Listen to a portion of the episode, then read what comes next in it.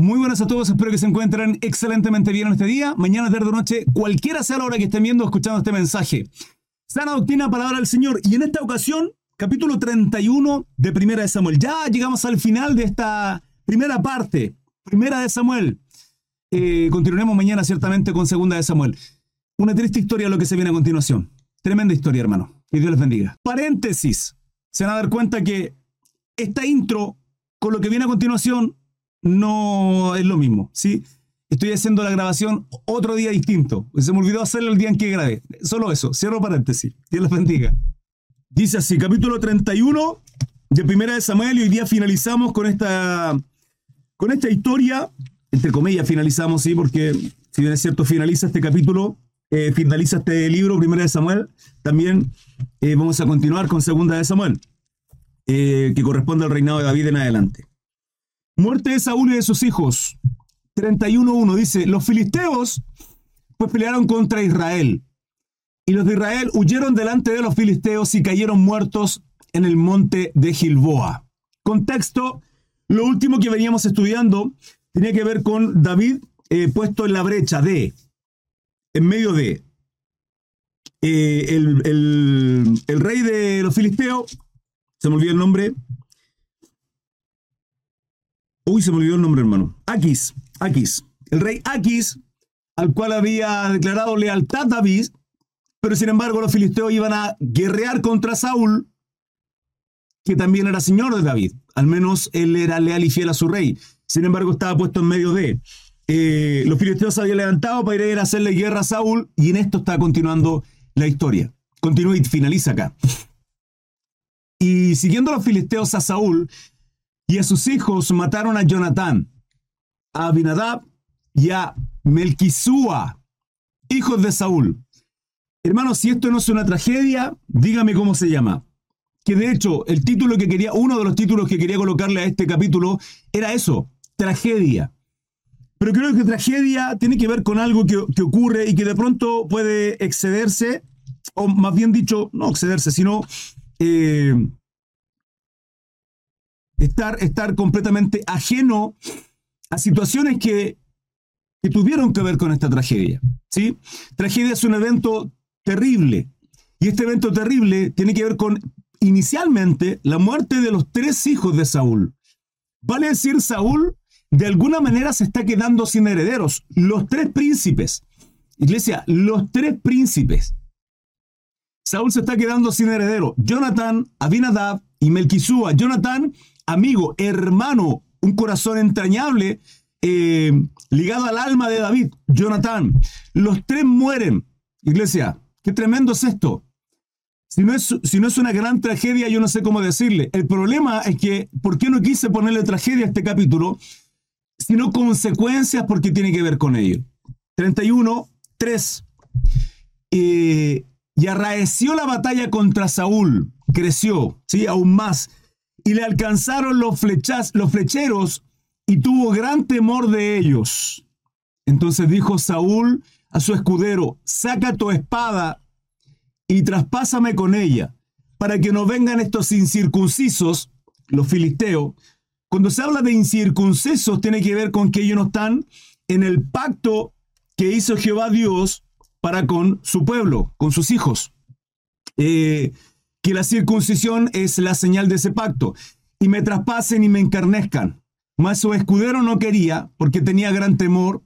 Entonces tomó Saúl su propia espada y se echó sobre ella. Le pide al escudero que le mate. Sin embargo, el escudero, por temor de su señor, en este caso Saúl, no lo quiere hacer. Y él lo que hace es tomar su propia espada y echarse sobre ella. Dice, y viendo el escudero a Saúl muerto, él también se echó sobre su espada y murió con él, juntos.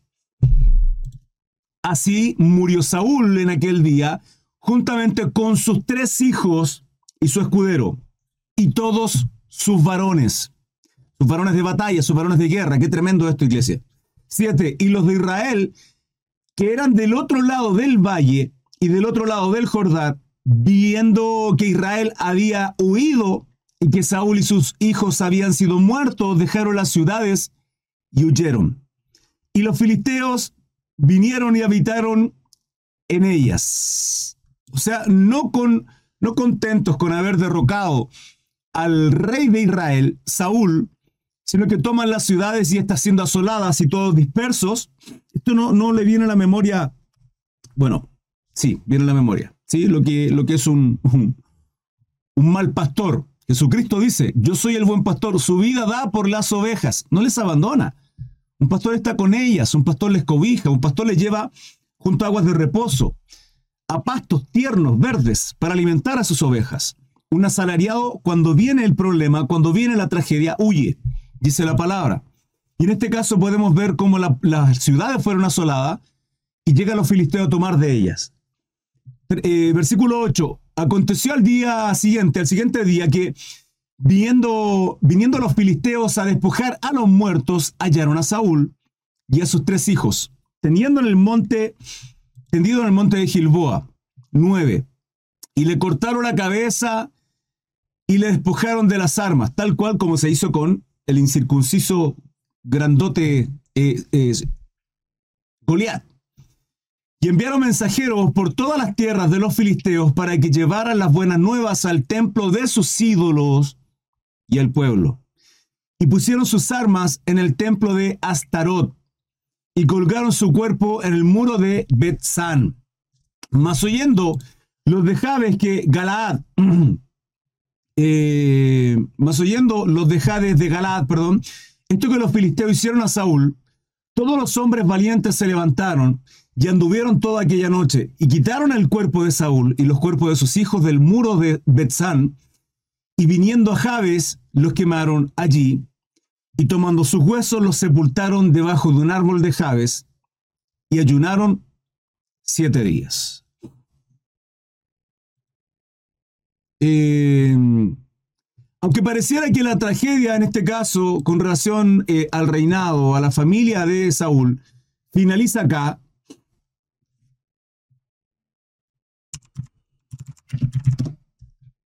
No es así.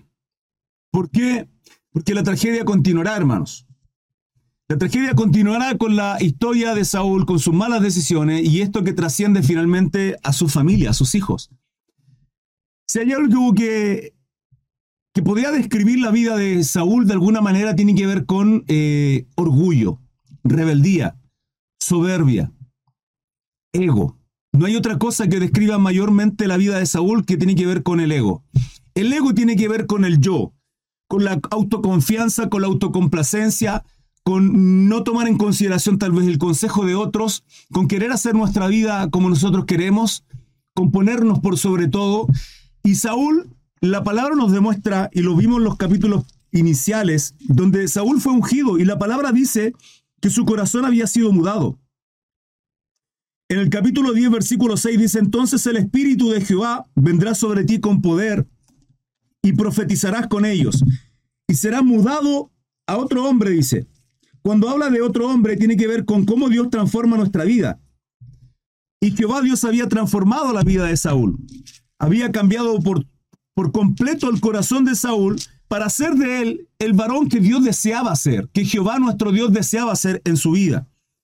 El Señor quería transformar su vida a tal punto de ser de él un rey correcto, un rey que supera gobernar a su pueblo, un pueblo que rechaza a Jehová Dios y que quiere un rey para que les gobierne y les lidere. Ya aburrido de alguna manera de los jueces, de los hombres que venían eh, juzgando su vida, de alguna forma el último juez que tuvo el pueblo Israel, la nación, fue Samuel, no solo profeta, sino también juez, él, él era quien juzgaba al pueblo y quien unge la vida de Saúl para que sea el próximo rey. Sin embargo, a pesar de esta unción, que se lo mencionaba y lo estudiamos al comienzo de esta historia, donde, donde Saúl es ungido rey, pero es ungido rey, hermano, no para engrandecerse, no para enseñorearse del pueblo, sino para, para estar al servicio de su pueblo, para ser el rey correcto que Jehová Dios quería que fuese. Sin embargo, a pesar de que muda su corazón, transforma, cambia el corazón de Saúl para ser ese rey que Dios deseaba que fuese, Saúl simplemente hizo su voluntad y se engrandeció como él quiso, siendo completa y absolutamente rebelde. ¿Por qué? Porque su confianza no estaba en Jehová Dios. La confianza de Saúl estaba en los hombres, la cantidad, en el número. Muy distinto a lo que hemos visto hasta el momento, eh, a diferencia del rey David. David también fue ungido rey, tenemos dos ungidos acá. La vida de Saúl por un lado y la vida de David. La vida de Saúl siendo rebelde y confiando solamente en él, en sus capacidades, en su fortaleza. Pero también tenemos a David, un hombre que a pesar de no tener números, a pesar de vivir una vida perseguido por un, por un hombre completamente temeroso, miedoso, viviendo una paranoia de persecución que nadie, nadie tuvo con él. David jamás le persiguió, al contrario, una y otra vez David mostró constantemente su lealtad a su Señor. Él tenía esta paranoia. Tomó como, como, como desleal, tomó como un enemigo a David, otro ungido, que también en esa unción, ya habiendo sido rey no establecido, pasa durante todo este tiempo. Hermano, no fueron días, no fueron meses, fueron años en los que David arrancó de Saúl, llegando incluso a tierra de Filisteo, que también tomó malas decisiones. Lo vimos en los capítulos anteriores, 30, eh, 29, ¿sí? Eh, sin embargo, la diferencia, a pesar de las malas decisiones de David, la diferencia de Saúl es que Saúl constantemente buscaba engrandecerse delante del pueblo, confiar solo en él, en sus capacidades. Cuando, cuando Samuel le, le declara y le muestra el pecado que había cometido Saúl en rebeldía, al no obedecer a la voz de Dios, él dice, honrame delante del pueblo, sin importar, sin importar lo que Dios hablaba, opinaba de él, sin importar el juicio que venía sobre su vida y su casa. Hermanos, esta, esta trágica historia de la muerte de sus tres hijos y la propia muerte del rey, donde Israel finalmente, entre comillas, queda sin rey, y todo el, todo el pueblo disperso, no es otra cosa más que las consecuencias de malas decisiones, las consecuencias de una vida rebelde, de soberbia, de altivez, de orgullo, y donde en conclusión todo ello no tiene que ver otra cosa más que con ego. De dejar de confiar en Jehová nuestro Dios y poner su confianza en sus capacidades, en su pueblo, en su gente, etc. Israel lo viene haciendo desde un principio. Lo vimos al, primer, al, principio de la historia, donde Elí, el sacerdote, eh, es asesinado, o sea, muerto en realidad, él cae, ¿sí? Ya viejo cae y sus hijos habían sido asesinados. Donde el pueblo de Israel había llevado el arca del pacto para confiar en esto como casi religiosamente. Donde el arca del pacto tipifica que Jehová Dios estaba ahí, la presencia de Dios. Pero ellos estaban poniendo su confianza en este cofre sin entender que eso tipificaba la presencia de Dios, no significaba que, Dios, sino buscar el favor de Dios. Muchos de nosotros de pronto ponemos nuestra capacidad, hermano, en cuántas veces vamos a la congregación, en cuánto conocimiento tenemos de la palabra, eh, en cómo nuestra capacidad, nuestros títulos, nuestra educación, la economía, mi pyme, pequeña o mediana empresa y mediana empresa, sí, ¿En qué estamos poniendo nuestra capacidad hoy día? La palabra nos enseña que tenemos que poner nuestra confianza en nuestro Señor Jesucristo. Tanto nosotros hoy, después de Jesucristo, como en el Antiguo Testamento, vale decir antes de Cristo, si hay algo que nos justifica, si hay algo que nos salva en nuestra fe, en el Antiguo Testamento ciertamente no en Cristo, sino en la promesa de Jehová Dios, y le fue contado por justicia, dice la palabra, a nosotros hoy es en nuestro Señor Jesucristo. Para aquellos que han tomado malas decisiones, para aquellos que han vivido una vida de errores, simplemente tiene que ver con la necedad que tenemos en nuestro corazón del orgullo, la altivez y la soberbia de creer que a nuestros veintitantos, treinta y tantos, sesenta y tantos, con toda esta vida de acontecimientos que las sabemos todas. Y es un error pensar así, hermanos. El otro día, el sábado, lo comentaba con mi hermanito en la reunión que tuvimos. Em, me parece que fue con mi hermana Marce, cuando venía en el vehículo, cuando lo fui a buscar al metro tren, venía con su esposito. Y mi hermana Jessica también le decía que somos simplemente niños, iglesia. Eso es lo que somos. Y la palabra nos demanda que tenemos que ser como niños. Ese ser como niños tiene que ser obediencia. Un niño es obediente. Hay casos y casos, lo sé, como hay hombres y hombres, Saúl y David. Pero cuando nos dice que tenemos que ser como niños, tenemos que confiar. Tenemos que confiar en nuestro Señor, a su palabra. Tenemos que creer. Somos hombres y mujeres de fe. La palabra dice que sin fe es imposible agradar a Dios. Tenemos que confiar en las promesas, en la seguridad, en el resguardo que Dios nos ofrece, aunque usted y yo no podamos ver las cosas. Fe es eso, hermano. Confiar en que las cosas son. La certeza de que aquello que espero es. La convicción de que aunque no lo tengo, aunque no está acá, confío, sé absolutamente. Y hay una ciudadanía, y hay una vida, y hay un reino al cual pertenecemos, y que no es de este mundo. No es de este mundo. La palabra nos dice que estamos acá, pero no somos de este mundo. Y es porque hay un reino al cual pertenecemos, que es el reino de nuestro Padre.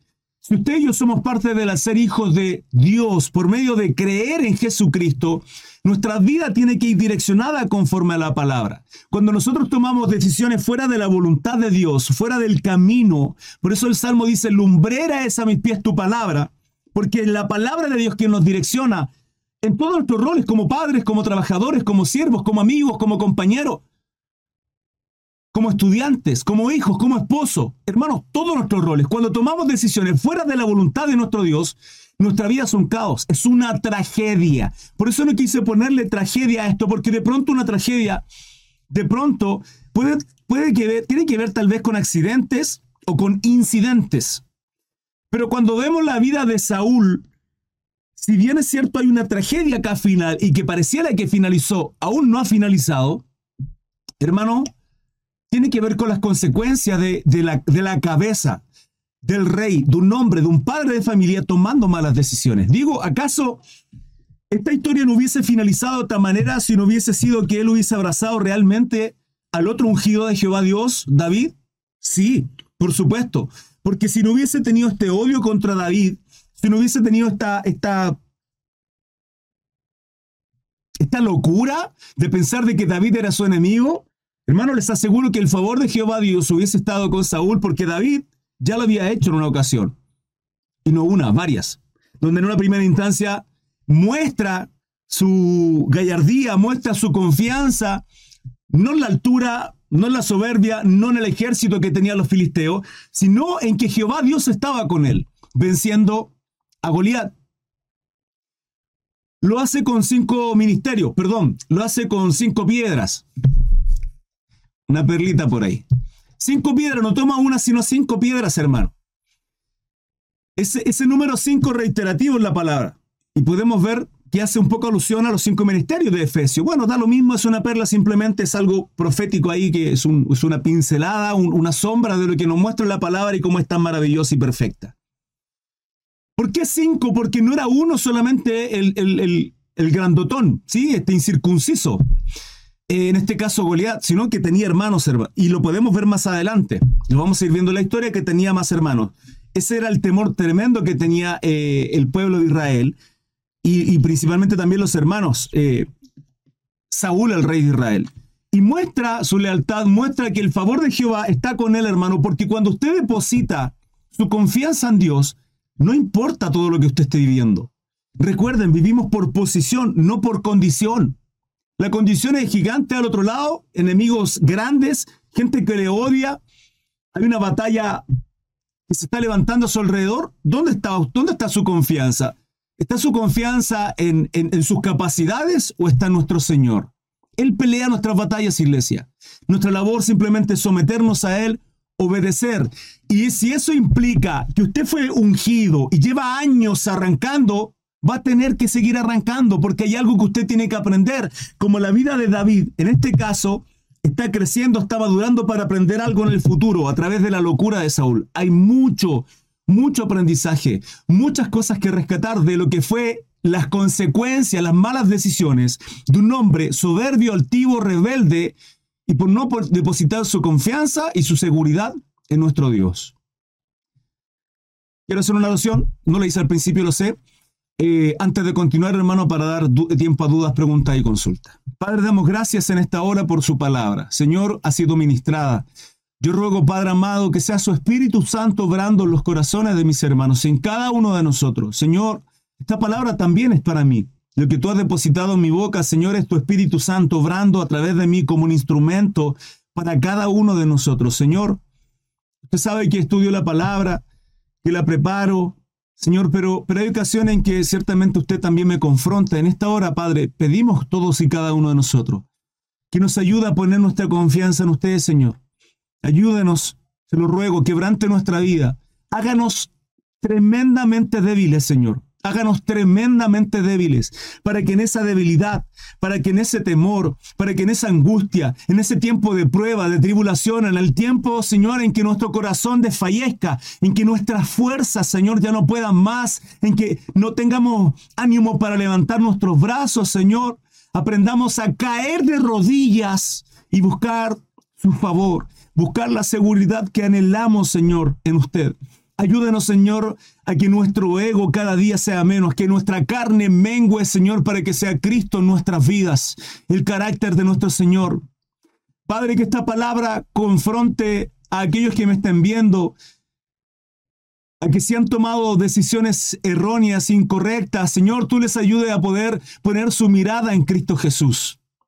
Porque hay caminos al hombre que parecen rectos y justos, dice su palabra, pero su fin es camino de muerte. Señor, hay decisiones que hemos tomado, hay errores que hemos cometido que nos han llevado a tragedias tremendas, Señor. A la pérdida de un ser querido, a la pérdida de un trabajo, Señor, a la pérdida de un matrimonio, una familia, a caer en vicios, en droga, en alcohol, a buscar efecto placebo, Señor, a buscar el deleite en la carne, un adulterio, fornicación, una deslealtad, hay ocasiones que movidos simplemente por la avaricia, por la lujuria, Señor, nos hemos apartado a usted. Yo ruego, Señor, nos quebrante, nos avergüence si es necesario, Señor, como lo que ocurrió con Saúl, cuando Samuel le confronta porque tenía todos los animales a su espalda, mugiendo y, y haciendo ruido, Señor, cuando la palabra suya fue que destruyera todo. Señor, ayúdanos a hacer, a hacer su palabra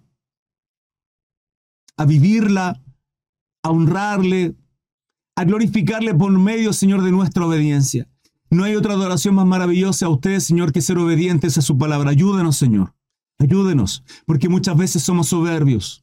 Padre, que esta palabra haga cabida en los corazones de aquellos que me están viendo y escuchando. Bendiga a usted, Señor, esta palabra y germínela, Señor. Usted le da el crecimiento a todo y cada uno de nosotros. Para usted sea toda la gloria y la honra. En el nombre de Jesús decimos Amén. Hermanos amados, dudas, preguntas, consultas, estoy a su disposición. Hija, puede abrir el chat, se lo agradecería. Qué tremenda, qué trágica historia, hermano, pero esto es palabra del Señor. Está acá la historia y es importante conocerla. Espero que haya sido de mucha bendición también para vuestras vidas. Eh, iglesia amada, recuerden, estudios bíblicos, 8 de la mañana y 21 a 15 por la tarde, a diario prácticamente horario en Chile, en Instagram, TikTok, Facebook y YouTube. Les esperamos. Un abrazo. Bendiciones, cariños. Chao, chao.